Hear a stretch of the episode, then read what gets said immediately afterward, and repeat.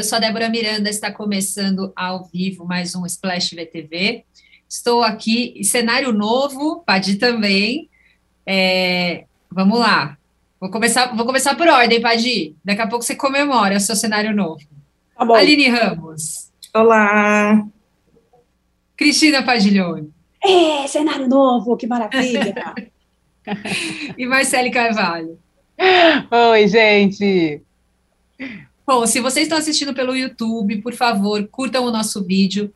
Se vocês estão ouvindo em alguma plataforma de podcast, sigam a playlist de Splash para receber notificação sempre que houver um programa novo.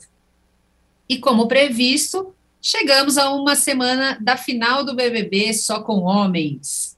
A Macholândia dominou o programa, eliminou todas as mulheres e provocou uma final inédita em duas décadas de reality sem a participação de nenhuma mulher. É, a gente foi perguntar no Instagram de Splash o que as pessoas achavam disso. É, final inédita do BBB só com homens. As opções eram: faltou união entre as mulheres. 45% das pessoas acharam que faltou união entre as mulheres e 55% sobrou união entre os homens. Aline, vou começar com você, nossa mais especialista em reality show que você acha? Faltou entrosamento, união entre as mulheres nesse BBB? Faltou um elenco mais forte? Como que você enxerga? Olha, faltou um elenco mais forte como um todo, né? Acho que isso a gente já vem constatando semana após semana, que esse não foi o melhor elenco para o BBB. Talvez pessoas, são pessoas interessantes, mas que não deu liga, coisa não, não funcionou né, exatamente como a gente esperava, a gente queria. E eu acho assim que é uma série de fatores né, que fez com que é, a gente chegasse a essa, a essa, reta final só com homens. É, e acredito que existe um, um, um, fator aí desse grupo de homens, tirando o Eliezer, né, que ele está ali ca, ca, acabou caindo, né, nessa final nesse grupo, mas cobrou não... no resta um, né? É, ele foi ficando. Estão falando que ele é o Fiuk dessa edição, né? Que foi ficando, ficando, quando viu, vão ver, ele vai vai estar tá na final. Mas esse grupo, ele é unido desde o começo, assim. E algo que é interessante é que a Lina, em algum momento, tentou apontar o fato que só tinha homens ali no VIP do DG. Aquele VIP do DG ele é simbólico não só porque ah, só tinha homens, mas porque marca a formação desse grupo, que mostra para gente assim de uma maneira bem clara, né, que aquele é um grupo formado e que a, a, e aí depois disso teve gente que entrou, gente que saiu, enfim. Mas é, aquele grupo está formado desde o começo do programa e por mais que pessoas dele, como Scooby, tivessem um discurso muito anti-jogo, durante o jogo aprendeu a jogar, mas aprendeu a jogar no sentido assim: a gente vai votar para se proteger quando for necessário. E eles fizeram isso coisa que os outros grupos da casa não conseguiram necessariamente. Né? As comadres, a gente viu semana após semanas é, também como elas poderiam pensar juntos, juntas, poderiam pensar numa estratégia, elas não se votavam para se defender. O Lollipop é um grupo que tinha mais mulheres? Era, mas não eram só mulheres. Mas, enfim, é, sofreu também com, com o ranço do público, enfim, muita coisa foi acontecendo que faz parte do jogo. E aí, é, quando a gente fala ah, é, é, machismo ter, ter um, uma final só de homens, o que isso representa? Eu acho que assim é difícil falar que, que é só uma coisa que, ah, que representa machismo, ter uma final só de homens, mas só diz muito sobre uma cultura masculina que consegue se proteger muito, que consegue se unir, né? Que é o, o perfil deles, que vão defender os amigos, por mais que eles estejam brigando horrores. Então, acho que isso eu acho que é interessante de observar, mais do que julgar, né, nessa reta final, acho interessante como o, o, grupo, o grupinho dos homens se protegeu, se uniu e ficou forte até a final, como o grupo das mulheres é, acabou se dando mal e não foi por causa das mulheres, o Lollipop se deu mal por causa do Eliezer e do Vini, né, também teve uma traição aí, e foi por parte dos homens, não foi por parte das mulheres, enfim, é, acho que é, é, interessante. Eu acho que nesse momento seria interessante a gente observar um pouco sobre essas dinâmicas. É, eu acho que é, é acabou sendo o Lollipop acabou sendo um grupo desarticulado, né?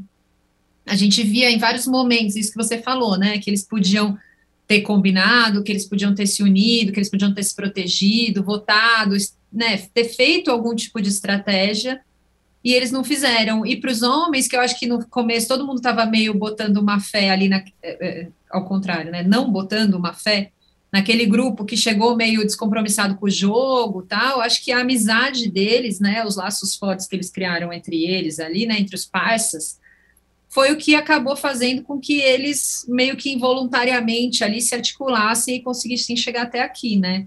É, Padir, como que você vê, é, acho que especificamente, o perfil desses homens que restaram? É, essa é a tal da sororidade que a gente busca tanto entre as mulheres, organicamente existe, historicamente, assim, há séculos entre os meninos.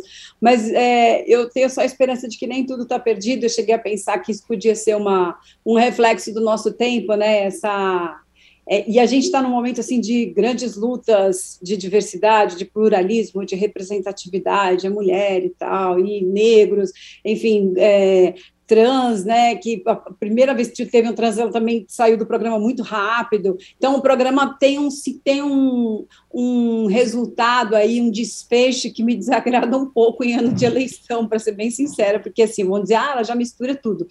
Mas é um pouco isso, né? O programa é feito com voto direto, embora não se. Ainda bem que nas urnas a gente tem que votar, é só um voto por cidadão, não, não tem corrente desse tipo, porque é desastroso. E a minha esperança de que nem tudo está perdido é pensar que em 2020, há apenas dois anos, a gente teve o contrário, que foi um grupo feminino que se uniu, que se protegeu, é, é, com, esse, com um discurso assim: somos mais e nada, sabe? Assim, somos mais importantes que todos e vamos uh, nos proteger aqui entre nós. Então, a gente teve um trio feminino na final e não faz tanto tempo assim, né?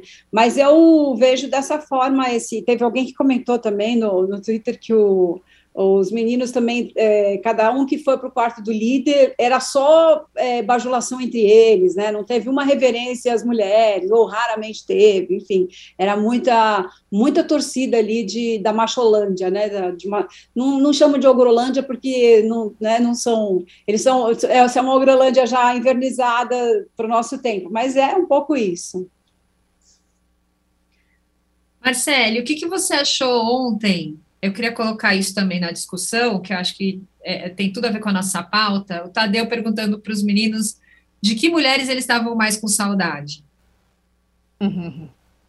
É bem interessante observar essa, esse comentário né, do, do, Tadeu, porque ele já chegou, ele viu ali, né? São seis meninos, ele comentou, nossa, são seis aí na casa e tal. Acho que foi mesmo para dar uma, uma cutucada neles, né? Para não passar também em, em, brancas nuvens, eu achei interessante ele, ele faz, fazer essa pergunta para os meninos. Porque, de uma certa forma, assim, apesar deles terem respondido ali de, de pronto, de uma certa forma deixa um pouco ali numa, numa saia justa, né? Porque ele não, não chega de pronto e fala, poxa, agora só, afinal, só de homens e, e, e as mulheres aí foram saídas. Óbvio que ele não ia fazer isso. Mas de uma forma sutil, né? Ele dá essa cutucada é, ele está, obviamente, antenado em tudo que está aqui fora do, do, que a gente está comentando, né? Do que o público comenta e tal. E aí, até mesmo para ver qual, qual, seria a reação né, dos meninos, se ele se teria realmente alguém com saudade de alguma menina, se alguém teria coragem de falar assim, não, não tô com saudade de ninguém, não, tá ótimo do jeito que está aqui. Eu também duvido que eles falariam isso. Mas é interessante observar mesmo, porque é uma final só de, de homens, e, e, e, o apresentador né, não, não calcar né, em cima disso só, né? Ele levanta sutilmente ali essa, essa é, esse argumento, assim, nem, nem argumento, mas ele levanta sutilmente assim: é, vocês estão com saudade de alguém? Para ver como é que fica essa reação dos meninos. Eu achei interessante ele pontuar isso ali, né? Da forma Tadeu de ser, né? Aquela forma que a gente gosta. E acho que as respostas, não sei se você concorda, Amar, mas acho que as respostas deram muito, muita.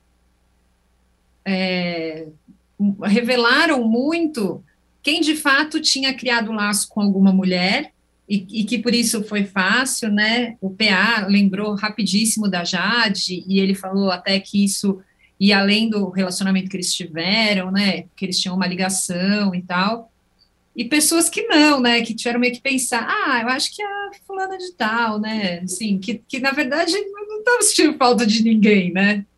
Sabe que eu pois acho é. engraçado?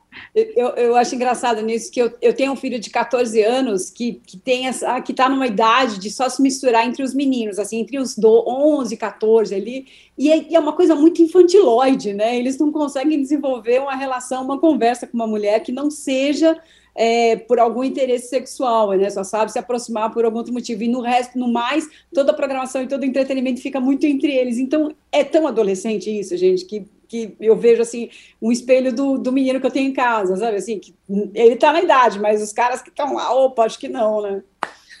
e é engraçado justamente isso que você falou, Debbie, porque para alguns foi muito fácil, né, dizer de pronto, né? Para outros tiveram que dar uma pensadinha, assim, justamente para não ficar feio, né? Como é que vou falar, não, não vou falar, né? Então vamos, vamos pensar em quem mais a gente se, se aproximou ali, né? Então é, é realmente muito fiquei observando, fiquei pensando assim, gente do céu, né? Tá realmente querendo pegar calça curta os meninos, né? E eles não esperavam isso também, então ficou aquela situação, né? Ó, tem alguns comentários aqui já no nosso chat. Rogério Melo Franco. O público só descontou nas mulheres, lollipops e comadres, porque não teve possibilidade nem coragem de remover os verdadeiros causadores da falta de jogo. Scooby Thiago. Daniela Arouxa da Silva. Olá, meninas. Faltou entrosamento no elenco como um todo. É o que a Aline disse, né? As pessoas eram interessantes sozinhas e nunca juntas, por isso deu nisso um BBB 22 que não vai deixar lembranças. Luísa Malheiros. Não vai deixar talvez uma lembrança um pouco amarga, mas uhum. vai deixar. Do que não fazer, né? De uma lembrança de é. falta de diversão, né? É, o que não devemos, para Globo, o que não devemos fazer da próxima vez, né?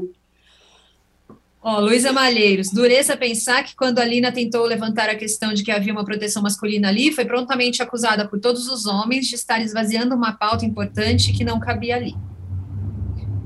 É, Vamos, vamos falar do paredão de hoje. Ó. A enquete do aponta eliminação do Gustavo, 59,77%.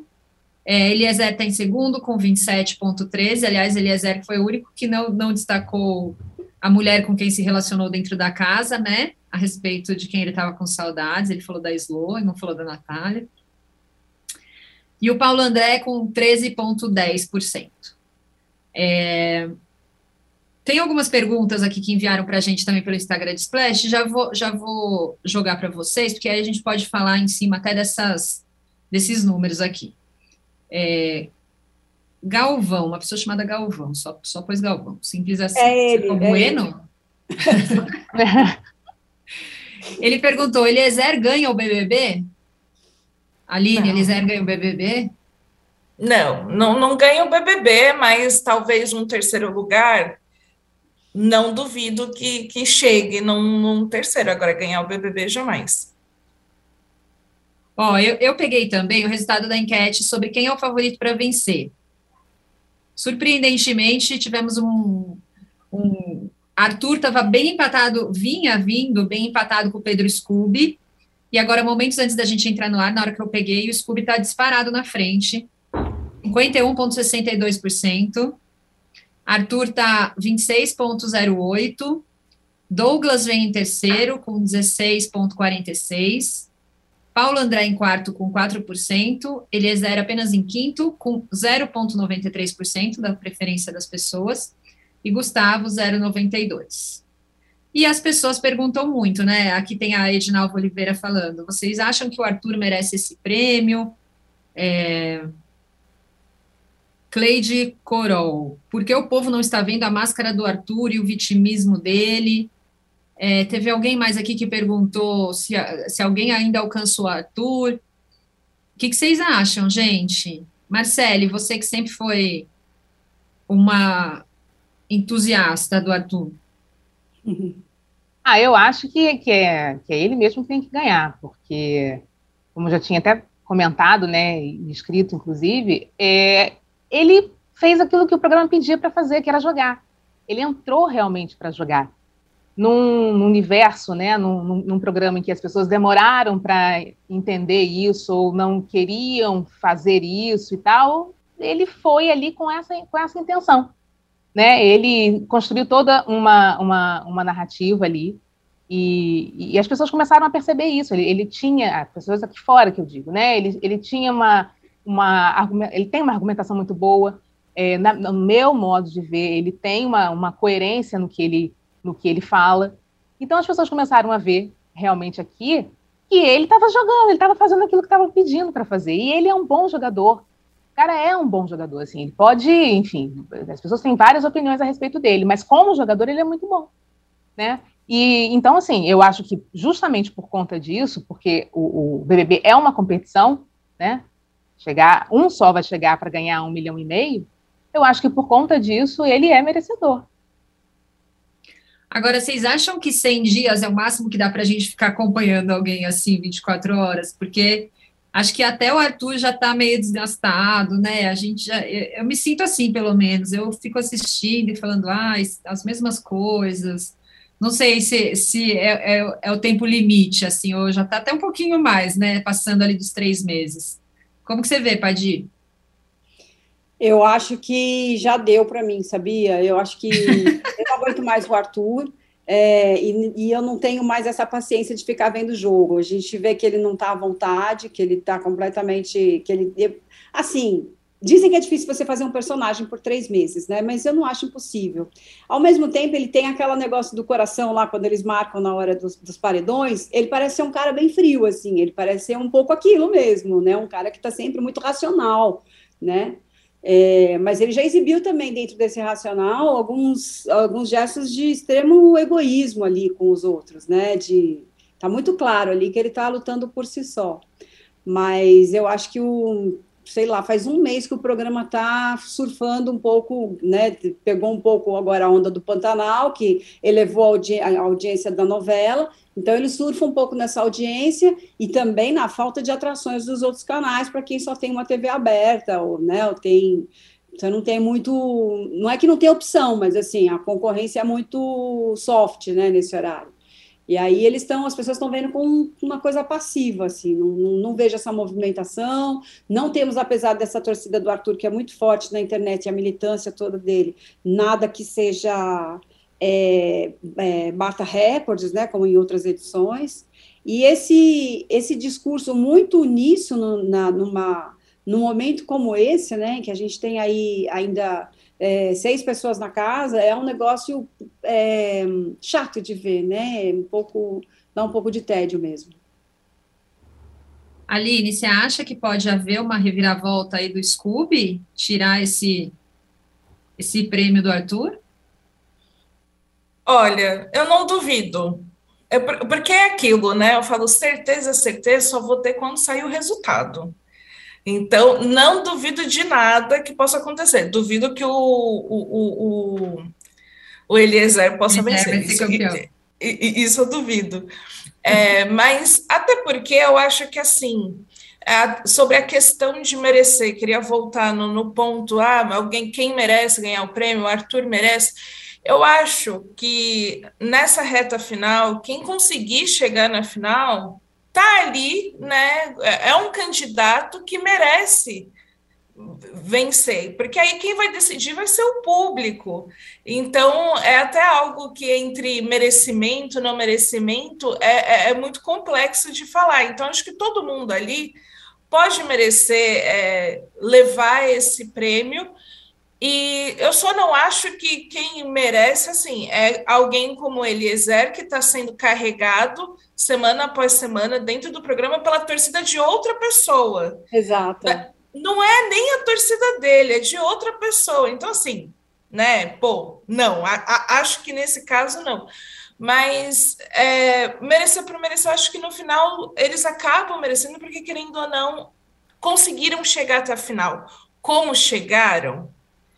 Aí a, gente pode discutir, mas é o que deu certo, é o que fez essa pessoa se, estar entre os finalistas. Então, eu, eu, eu, vejo um pouco dessa forma. Então, se o Arthur ganhar, mereceu, mereceu. É, se o Scooby, também acho que acabou merecendo, porque eles têm perfis diferentes, propostas diferentes, e então eu acho que o, o Scooby tem um apelo. A minha dúvida é: ele tem um apelo suficiente para fazer com que as pessoas se mobilizem para que ele vença o Big Brother? Que isso, é um cara que não, nem, assim, questão financeira. E assim, se for Scooby versus Arthur, são duas pessoas que financeiramente, um milhão e meio, vem aí como algo que vai somar e não necessariamente que vai transformar a vida deles. Né? Algo que vem, óbvio, que ninguém vai dispensar um milhão e meio, mas não transforma. Não é igual uma Juliette da vida que transformou a vida dela. Então, é isso. Será que o Scooby vai conseguir despertar essa mobilização? Eu acho difícil. Acho muito difícil. Acho que vai, vai ser do Arthur mesmo, que é alguém que construiu a sua torcida aí desde o começo do programa e que fala com ela, joga com ela, né? Ele, ele tem um, um jogo interno, até consegue ali se sobressair, mas ele também conversa muito com o público e isso faz diferença no final. Agora, gente, para a gente encerrar aqui a nossa nosso papo sobre BBB aqui, vou lançar a última pergunta. Eu já trouxe essa pergunta porque tinham colocado já no Instagram de Splash antes e a gente meio aqui e ninguém quis muito falar. Agora, uma semana da final, tem que colocar tudo às claras aqui. Giovana Aderosa perguntou: vocês estão torcendo para quem ganhar o BBB? Aline, para quem você está torcendo, Aline? É eu, eu não, não quero responder isso. eu me nego a responder essa pergunta. Eu, eu, tenho, eu tenho uma lista de preferidos, assim. É, ah, que eu acho. Eu gosto uma muito lista, do DG. Você tá, você tá bem, você conseguiu fazer uma lista. tá bom. Tá de parabéns. Tá, eu gosto muito do DG, mas assim, não necessariamente como jogador. Não acho que é o melhor jogador, mas eu gosto dele porque eu ligo a televisão e é quem me faz rir. É quem ainda me faz rir quando eu coloco no BBB. Então, eu gostaria que ele ganhasse. Eu acho que não vai acontecer. Eu acho que representaria muito para a vida dele. É uma pessoa que um milhão e meio seria transformadora. Então, acho que é, essa história eu acho interessante. Marcele. Pois é, assim, torcer, torcer, passar a noite virando, preocupada, quem é que vai. Não, precisa de todo não. esse engajamento. Mas. Só para dar, assim, né, uma, oh, uma é. performance. Ah, vou ficar Mas... feliz se a pessoa vencer. Mas eu acho, como eu já comentei aqui, eu acho que o Arthur ele deveria ganhar justamente por conta dessa, de toda essa caminhada dele dentro do programa.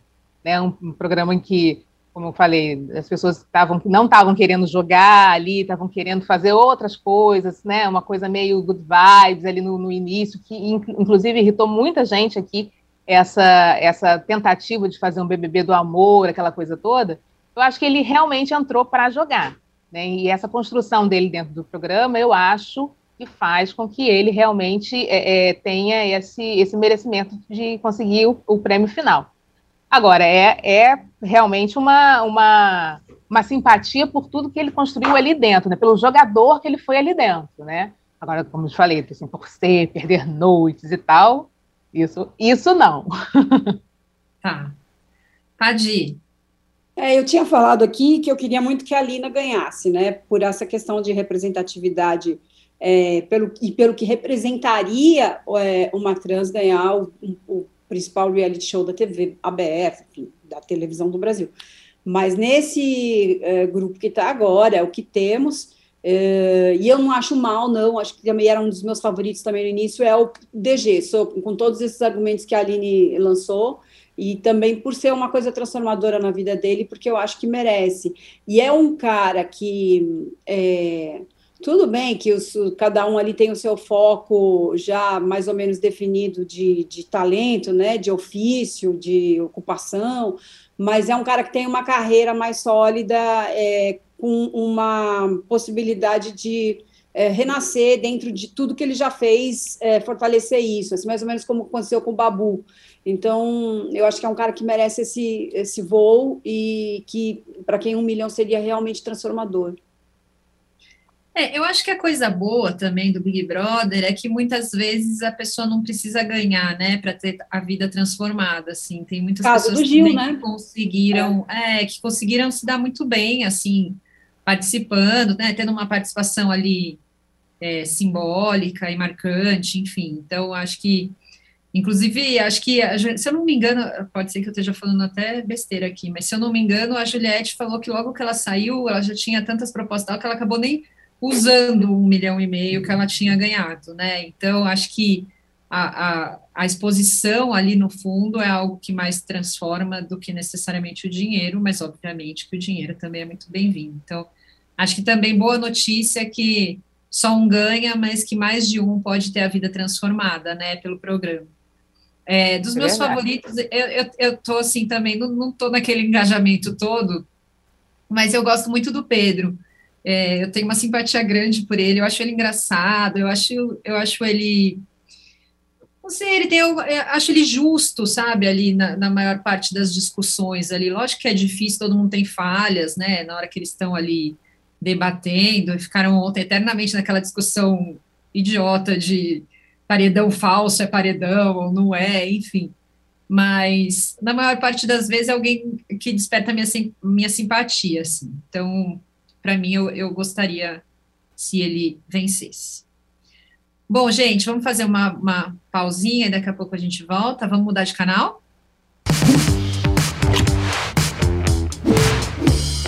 Sabe o que tem toda quarta? Conexão Viva Bem.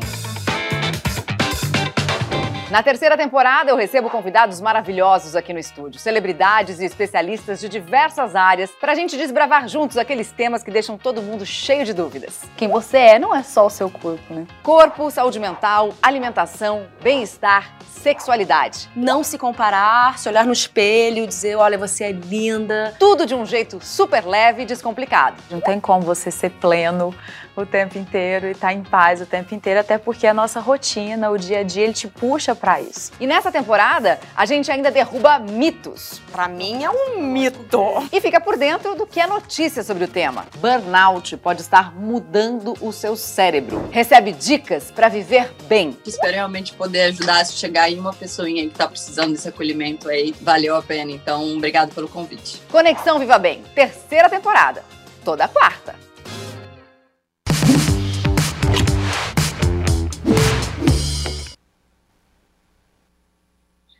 Bom, voltamos. Vou deixar aquele recadinho de toda semana. Quem não perde uma novidade da TV precisa assinar a newsletter de Splash, de Splash TV. Ela traz tudo que rola no BBB, os debates que movimentam as redes, opiniões dos colunistas, enquetes e muito mais. Para se cadastrar e receber o boletim, é só escanear o QR Code que está aqui na tela, fazer a sua inscrição, é gratuito. Bom, a segunda fase de Pantanal começou na semana passada, foi recebida com algumas críticas, estava todo mundo muito apegado e muito encantado né, com a fase anterior. É, a gente abriu aqui também uma discussão no Instagram de Splash. O que você está achando da segunda fase de Pantanal? É, as respostas que mais apareceram foram maravilhosa, ótima estou amando. As pessoas estão, na, na, na maioria, gostando muito. Teve algumas respostas negativas, chata, ruim mas a maioria elogiou. É, e eu queria destacar alguns comentários aqui. É, tem mais ritmo, mas não perdeu sua identidade imersiva. Um, no, um novelão. Naftali de Oliveira. Não lembro da primeira, então estou gostando. Rosângela Sampaio. A outra Rosângela, Rosângela Almeida, escreveu muito Nutella. Socorro Souza, a primeira foi melhor. Marcele, o que, que você está achando da segunda fase? Já conquistou seu coração? Já, já conquistou meu coração, e assim, aquilo que eu, que eu sempre falo, né? Eu sou suspeitaça para falar, né? Mas assim, eu achei lindo, e, e inclusive lembrei de você, Débora, esqueci até de te falar isso. É, a virada, né, da primeira para a segunda, achei aquela cena poética demais da conta dos dois ali, né, do Zé Leôncio, Renato Góes e a, e a Filó da, da Letícia, é, se transformando ali, né, na, na Dira e no Marcos Palmeira. Eu pensei, cara, eu tinha que mandar uma mensagem agora para a Débora para perguntar sobre isso, né? Mas eu achei super, super poética aquela, aquela cena e já me, me segurou ali, né? É, essa, essa, essa mudança. E eu estou gostando bastante, assim, eu estou gostando muito do Marcos Palmeira. É, eu acho que eu não consigo mais, assim, não consigo ver outra pessoa para fazer esse personagem nesse, nesse remake. Né? Então, assim, o, o próprio José Loreto está me surpreendendo demais também. Eu tenho ficado bastante emocionada com as cenas dele, sabe? E toda a, a movimentação ontem, né, desses últimos capítulos, né, da chegada do Jove, enfim, tem, tem conquistado bastante meu coração. Eu não, não, eu sei, assim, tem algumas pessoas que têm, às vezes, até uma, uma certa dificuldade de, de, sair, de tirar né, da, da memória os personagens da primeira fase, né, os atores da primeira fase, que foram atores realmente que, que marcaram, né, deixaram mesmo a sua, a sua marca, mas, assim, por eu já estar completamente envolvida com a história, por essa história realmente é, ligar minha, minha memória afetiva, então, assim, ver Marcos Palmeira nesse, nesse personagem, né, e já saber um pouco dessa história, me faz embarcar completamente nela, né? Então, eu estou gostando bastante da segunda fase, e estou torcendo aí para os próximos capítulos para ver né, o encontro aí de Juma, de, de, de Jove. Eu, assim, a única ressalva que eu faço, até comentei com vocês ontem, assim, ainda é um pouquinho do jesuíta, assim. É, eu, eu gostava muito da, da, interpretação do Marcos, do Marcos Palmeira, do Marcos Winter, né, na primeira fase. Estou é, tentando ainda, né, entender um pouco o Jove, assim, do, do jesuíta, apesar de ter momentos que o jesuíta ali é, é, é faz que realmente me, me, chama atenção ali, né? Como ali os embates, né, com, com o pai. Mas eu ainda tô, tô ainda tentando entrar nesse território jove jesuíta de ser, assim, entendeu? Mas assim, de, do resto, né, de, de tudo que vem se apresentando, eu tenho gostado muito.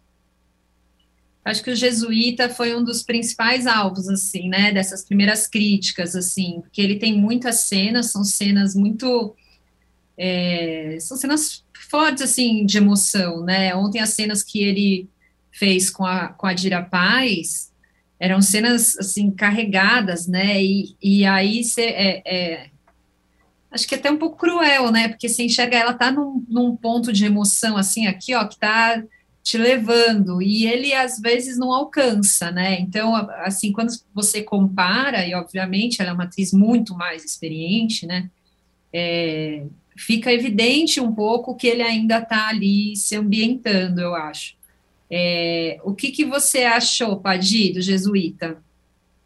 Então, eu tenho um, eu tenho um, um apreço muito grande pelo trabalho do jesuíta, que me faz, talvez, por isso, é, tentar compreender uh, um, um fora de tom que possa haver ali nele como algo do próprio personagem e não da competência dele.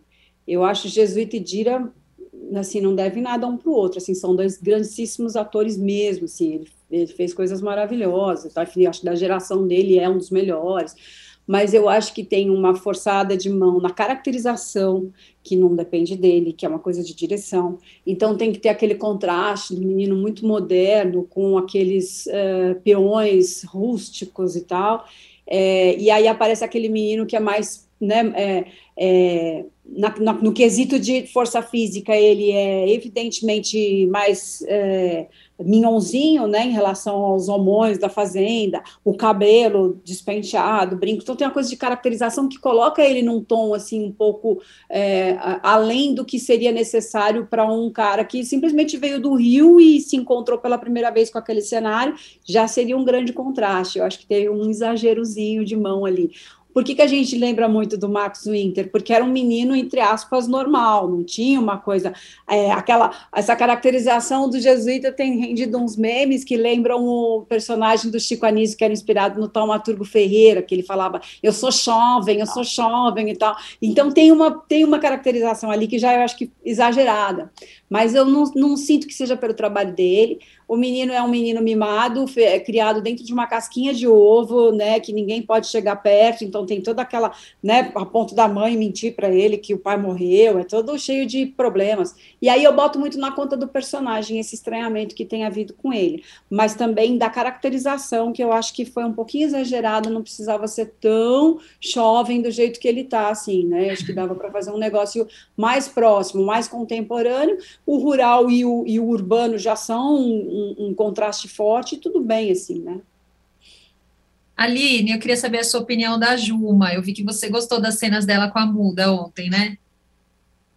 Ah, eu, eu, eu tô gostando, assim, desde o primeiro momento, assim, que a Alanis assumiu a Juma, eu achei muito bonito, porque a, toda a história, né, que envolve a morte da Maria Marroá, é, e aí a Juma tem, tem, eu tenho o processo dela encontrar a mãe morta, o, ela enterrando a mãe, os dias seguintes, tudo é muito comovente. Acho que é uma história muito bonita. Então, pela história ser muito forte, eu, eu em nenhum momento eu falei assim, nossa, essa, essa Juma tá ruim. Até porque eu também não assisti a primeira fase. Então, o que eu tô vendo é, ah, gostei disso, não gostei, não, eu não tenho nem como comparar com, com o que veio antes.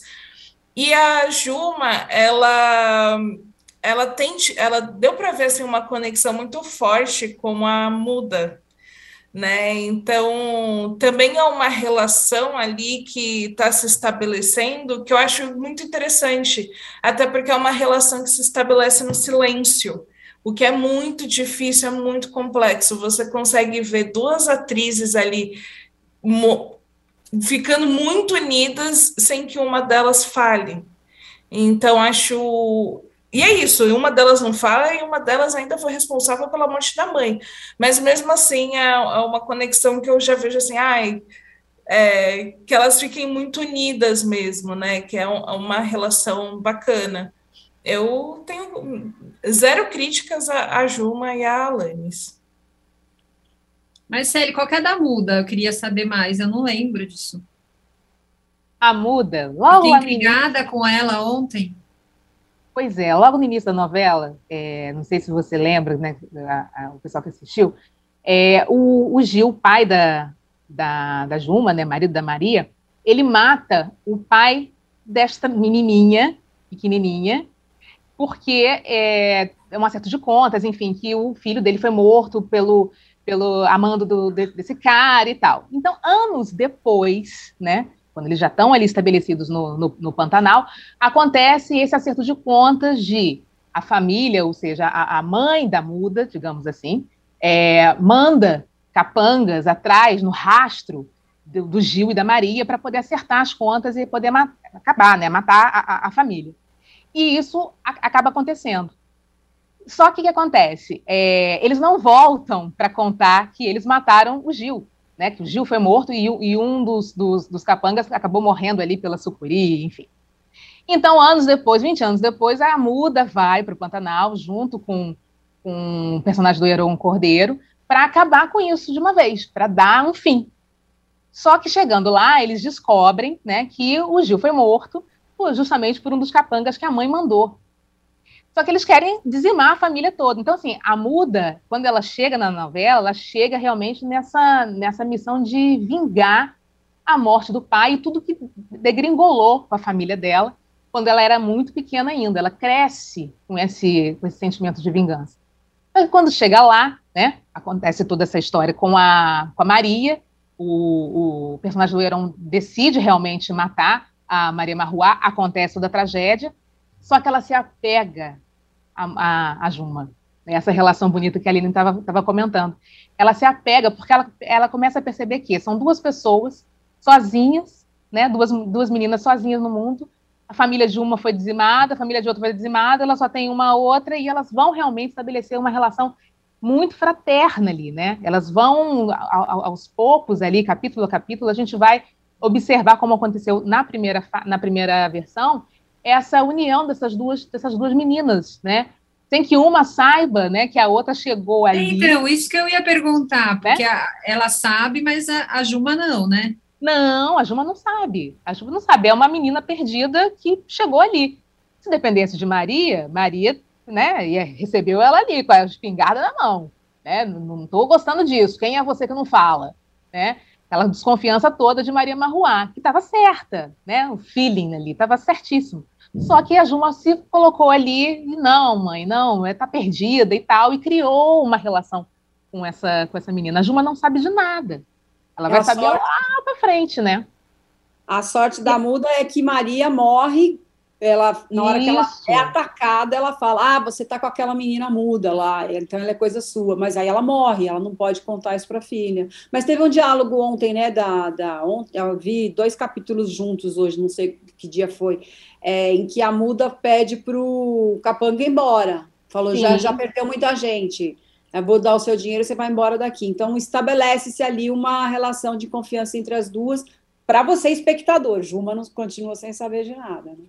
Exatamente. Elas, elas acabam realmente se apegando ali. A muda percebe isso, sabe? Para quê, né? Que eu vou acabar com, com a Juma? A minha vingança, digamos assim, já está tá estabelecida, né? E aí elas realmente têm essa conexão e vai ser uma conexão que vai levar a novela inteira até chegar o momento, né? E aí lá para frente que a Juma vai saber realmente qual, qual era da muda, que não é muda nada, se chama Ruth, que fala pra caramba né? Mas tem essa esconde esse passado, né? Muita história boa, né, gente, essa novela? Muito. Nossa, eu fico e sabe quem eu queria destacar rapidinho também, que agora me fugiu o nome do ator, me desculpa, mas eu estou gostando muito dele. É o ator que faz o, o, Tibério. Ele é muito natural, esse ator, gente, e ele é novo, né? Sei o nome dele também. É, eu, se não me engano, é um cara que não era ator e ele, e ele era fã da, da primeira versão e Isso, fazer um teste. Isso é impressionante mesmo, porque ele está muito orgânico no papel. Mas eu acho que ele é um daqueles casos de cidade do filme Cidade de Deus, em que você pega um elemento daquele cenário rural que conhece como ninguém e faz uma preparação de ator para ele entrar naquele personagem que já é um pouco ele. Por isso que a gente está achando tão bom mesmo. O nome dele é Guito. Isso. Guito. Ó, Guito, ó.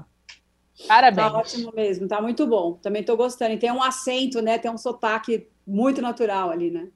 Tem, tem sim. Nossa, fiquei bem, bem impressionada. Meio Goiânia, Mato Grosso ali, aquela coisa ali, aquela região, centro-oeste.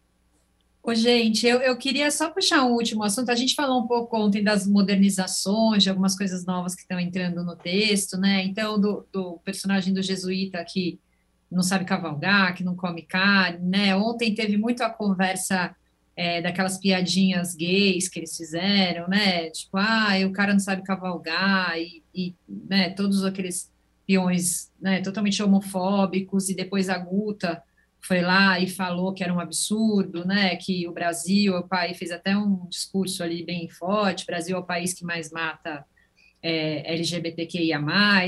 É, como vocês estão vendo essa, essas ocasionais atualizações ali no texto do Benedito?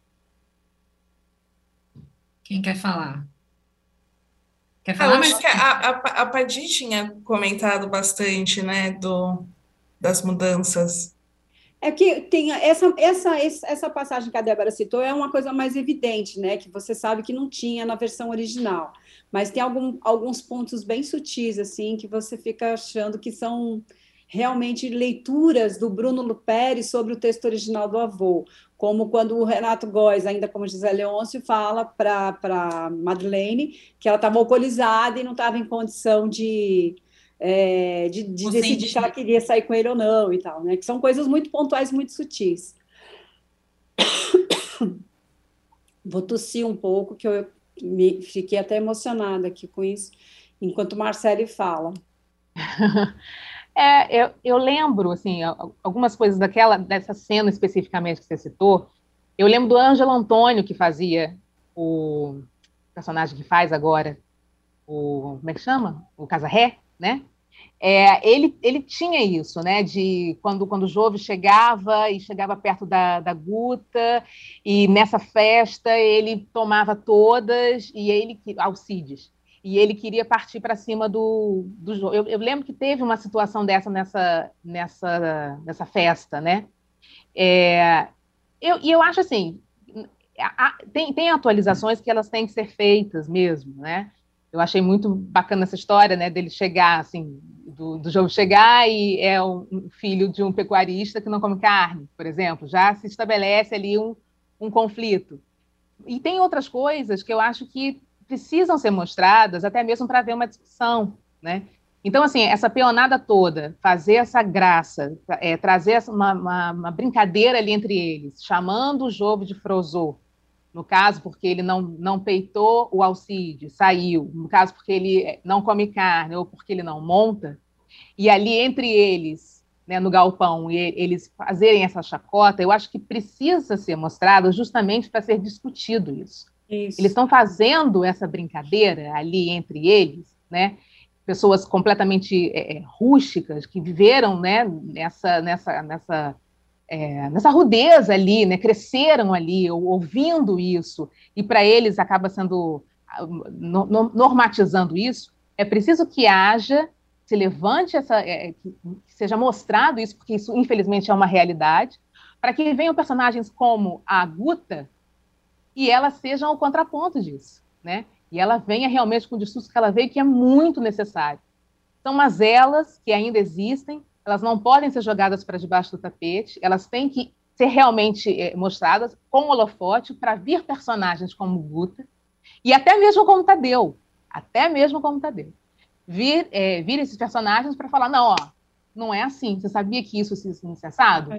Então, eu acho muito necessário realmente que, se, continue com, que, que não, não se esconda, não floreie esse tipo de situação.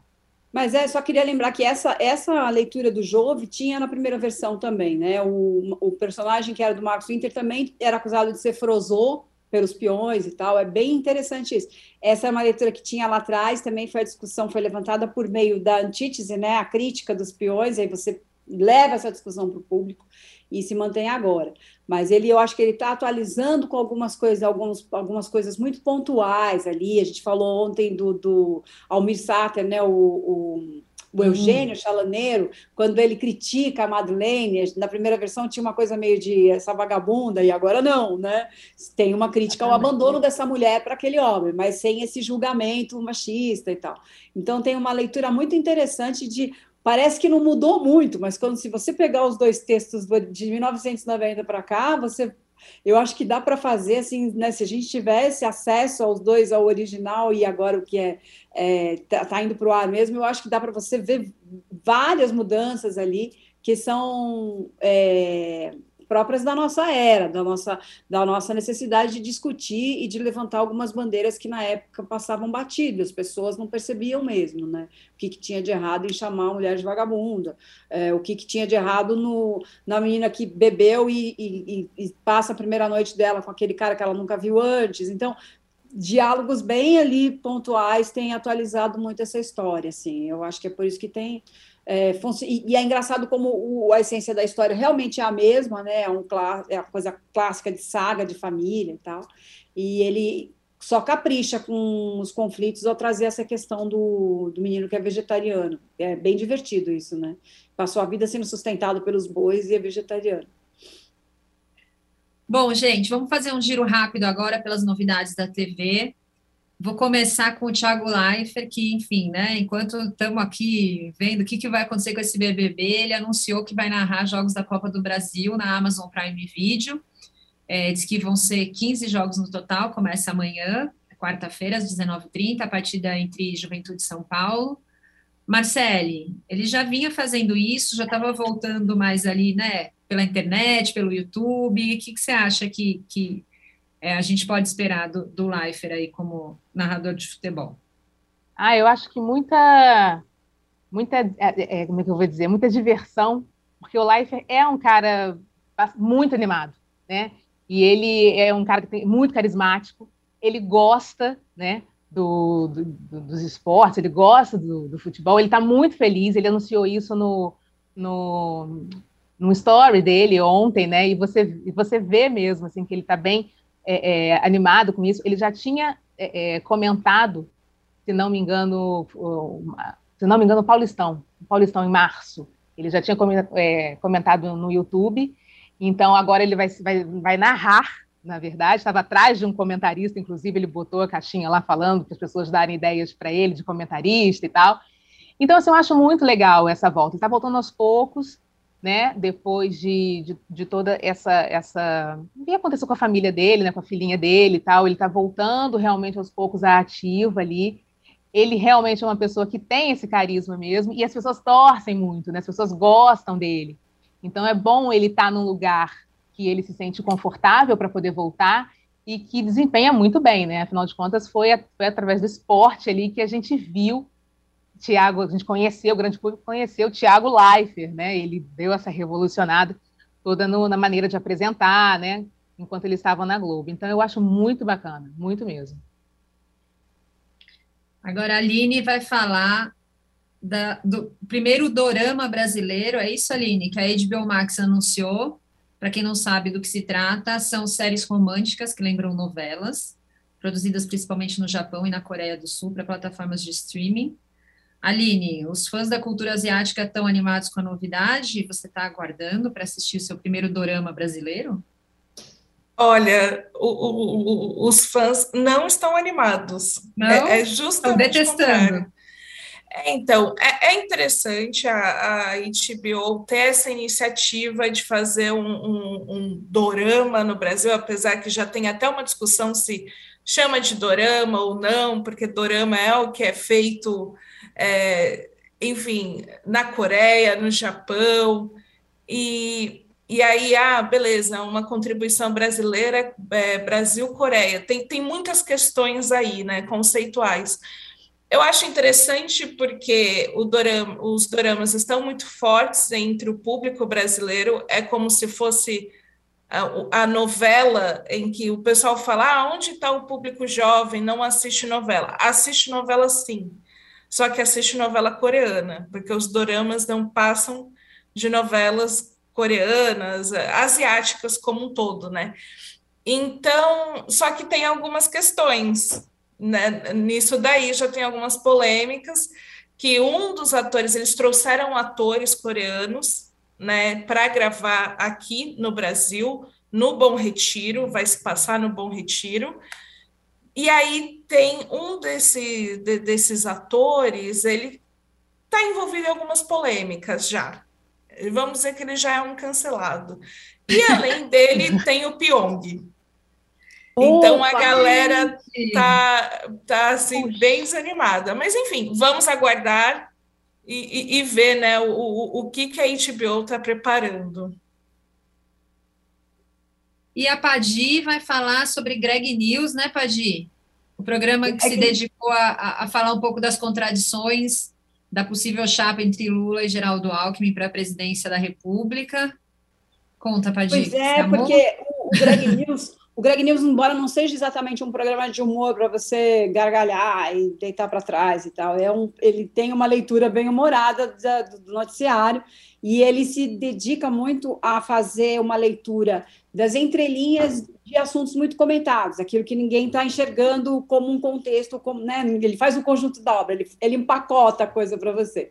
E ele fez uma edição na sexta-feira sobre o Alckmin, todo o passado do Alckmin, todas as adversidades entre Lula e Alckmin, e, e Claro que brincou com todos os memes que colocam o Alckmin hoje muito mais próximo da esquerda e conseguiram até, o programa conseguiu até fazer um, uma fotomontagem do Alckmin com cara de Mao Tse Tung, que é uma coisa hilária, assim, ele, claro que ele contando tudo isso, ao mesmo tempo, ele lembra da polícia do Alckmin em São Paulo, que beirava o fascismo, que bateu em estudante, que né, é, desceu o sarrafo em, em, em uh, ações de reintegração de posse.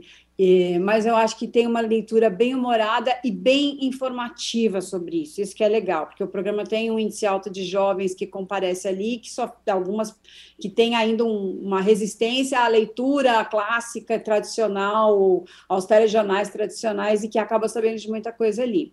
É, aí tem que celebrar isso. O programa vai passar agora na, na, acho que a partir de agosto, na verdade ele tira férias em julho, em agosto ele não pode entrar no ar por causa da lei eleitoral, porque a HBO acha também muito arriscado pisar nesse terreno, que é uma pena que é na hora que a gente mais precisaria de informação e de alguma ironia em cima do que está acontecendo, que isso torna o noticiário mais palatável, a gente não vai ter. Mas, de qualquer forma, é o único programa com leitura política que tem um pouco de humor hoje na televisão, é esse, não restou mais nada para gente. A Globo parece que desistiu, abriu mão disso, né?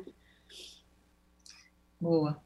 Bom, gente, estamos perto do fim agora. Vamos para os nossos melhores e piores da semana, começando com os melhores. Aline. Olha, o meu melhor vai para o Tadeu no conjunto dos seus discursos de eliminação. Acho que ele conseguiu né, nessa última semana, reinventar totalmente o que ele estava fazendo e fazer com que ficasse mais interessante ainda. Tanto que às vezes a gente até acha que o prêmio deveria ir para o Tadeu, porque é ele quem está ali se superando semana após semana.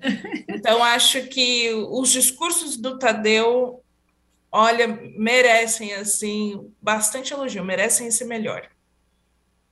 Padi. Olha, não sei se vai ser, não vai, não sei se vai ser uma boa, mas a notícia de um revezamento gigantesco lá nas cadeiras da Globo é uma coisa que é, eu vejo como uma boa tentativa de arejar os, as funções de cada um ali. Então, as, foi tudo provocado, na verdade, pela vontade da Fátima Bernardes de sair do diário, né? Fátima quer uma vida mais é, flexível do que ter que ficar à disposição de um programa de segunda a sexta. Eu acho justíssimo. Eu, no lugar dela, até né, já estava em Cancún me divertindo, porque é uma coisa que prende mesmo a agenda da pessoa. Ela tem namorado num canto, filho no outro, fica mais tranquila para viajar e vai fazer o The Voice Brasil, que era um programa que tinha ficado vago, de certa forma, porque o André Marques entrou é, nesse papel meio que para substituir o Leifert na última temporada é, mas era um interino, né? não era uma mudança fechada. Então, Fátima vai para The Voice, vão trazer Maria Beltrão para a TV aberta, que eu acho também que é muito merecedor para ela e para o público. Só acho que esse programa é de casa, precisa de um, né? Precisa muito de, de, uma volta. De um plus a mais, né? Precisa, porque é muito é, uma coxa de retalhos boba ali, então precisa ser feito alguma coisa até para receber a nova apresentadora. E a ida da Sadi, André Sadi, para o lugar dela no Estúdio I, que as pessoas estão preocupadas, porque o Estúdio I é muita cara da Beltrão, mas no ano eleitoral, a Sadi com aquela hiperconectividade dela com a notícia em primeira mão, que a pessoa está o tempo todo recebendo informação que ninguém tem. Então, acho maravilhoso, assim, acho que vai ser legal.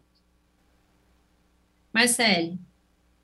Ah, o meu melhor eu vou para esse reencontro de Zé Leôncio e Jove e tudo que está em volta, né, dessa sequência de cenas que a gente que a gente acabou de ver. É, eu acho que o Marcos passou essa emoção muito, muito forte, de, primeiro do, de receber aquela carta do filho que ele esperava durante muitos anos, e todo o desenrolar disso. Porque ali naquele, naquela festividade ali do reencontro, aquela expectativa enorme daquele pai, você teve um drama, você teve uma, um humor, uma, uma comédia meio totalmente involuntária, obviamente, mas essa, essa coisa do pai, né, pecuarista, o filho que não come, não come carne, é, dele ter pensado na cela de prata do, do pai e o garoto ali para montar e não monto, tem trauma de cavalo. Meu Deus, imagina isso, né? Então, todo, toda essa, essa movimentação, para mim, é o melhor da semana. Bom, eu quero elogiar o texto de Pantanal. Eu acho o texto lindíssimo, assim, para além da novela, que já é maravilhosa, as histórias que são muito fortes, eu acho o texto, ele é, ele é poético, mas sem ser rebuscado, assim, ele é, eu não sei nem explicar o que eu acho, mas é, é eu acho lindo, assim, as conversas, os momentos de emoção, até os momentos engraçados. Ontem teve até umas coisas meio. Murilo Benício tem aquele personagem meio canastrão ali, enfim. É, eu gosto muito, eu acho que ele está arrasando no texto, então, para mim, o melhor da semana, eu queria deixar o texto de Pantanal. Eu tô, eu tô totalmente facinha para essa novela, assim, eu tô amando. É, vamos para os piores? Aline. Olha, eu não consegui pensar em outra coisa que não fosse é, essa reta final do BBB, mas justa, mas não só essa reta final, é, mas o combinado entre eles de que você coloca no paredão quem foi é, em menos paredões. Assim, você está na reta final, a gente quer ver outra coisa, que as pessoas se colocando, a gente quer saber o que as pessoas pensam, e não a partir de um critério frio e que a única coisa que gera é essa discussão se o paredão é falso, é pare... vale como paredão ou não. Então eu sinto que essa regra que esse grupo criou só está atrapalhando essa reta final e o que ela poderia render de entretenimento para a gente. Padi. Eu vou ficar com essa final, esse desfecho de vários meninos sem nenhuma, sem nenhuma, vários meninos héteros, né, até onde consta, vários, assim, uma coisa muito uniforme ali é, nessa reta final, que para mim é uma coisa que programa já vinha num ritmo muito flopado, para mim é uma coisa que gera um discurso uníssono. Eu passei muito, muito tempo sem assistir nada de Big Brother, de não saber quem estava lá, porque era um time sempre muito parecido, né? Um grupo de pessoas que só tinha como filosofia a wanna be famous e não tinha nenhum talento, não tinha nenhuma vocação e nada. Isso lá para, né, ali, vamos dizer, antes de, de entrar essa história de camarote pipoca, que eu acho que deu uma renovada, acho que 2020 o programa ganhou outro ritmo, e dentro dessa repaginada que o programa deu, é, eu voltei a ter essa sensação de que é, não existe um, não existem os, os, conflitos são muito bobos, como citou a Aline, são muito rasos, então não existem divergências de fato, de, né? Porque você tem um grupo muito parecido é, agora, né? Nesse, nesse desfecho agora tem um grupo muito parecido que torna o programa absolutamente desinteressante mais do que já estava. Mais sério.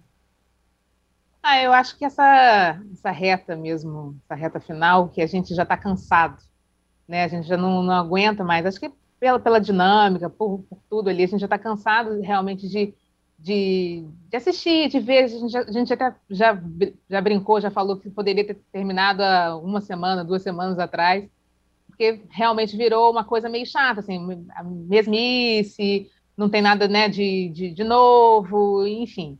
Então, essa reta final pelo, pelo marasmo, assim, que eu acho, sabe? Pela, pela por não apresentar nada de novo para a gente estar tá vendo para cumprir tabela também, né? Principalmente a gente que, que cobre, que faz matéria, enfim. Então a gente também está assistindo para cumprir tabela. Então vai essa sendo o pior da semana para mim. É, para mim também não tenho nem mais o que dizer. Acho que é, vocês três já foram perfeitas na, na avaliação de vocês. Acho que a etapa final, né, esse momento quando a casa começa a esvaziar, tende logicamente a ser um pouco mais, né, ali ameno, né, um pouco mais tranquilo, mas assim, acho que as discussões são totalmente irrelevantes, não, não, não, não tem nada que me anime a assistir aquilo também. Então, eu vou com vocês, acho que essa etapa final de BBB está sendo bem desnecessária. Bom, gente, lembrando, tem live de Splash Show hoje, depois da eliminação do BBB, assim que acabar o programa na Globo, Splash Show especial, é, Lu, é, Lucas Maciel, Ana Mara e Fefito, acho que é isso. Entram ao vivo é, aqui Splash para falar sobre o eliminado, sobre a repercussão e tudo mais que está rolando no jogo. Não se esqueçam, após a eliminação, ao vivo. Por hoje é só, até semana que vem. Tchau, gente. Tchau, Tchau gente.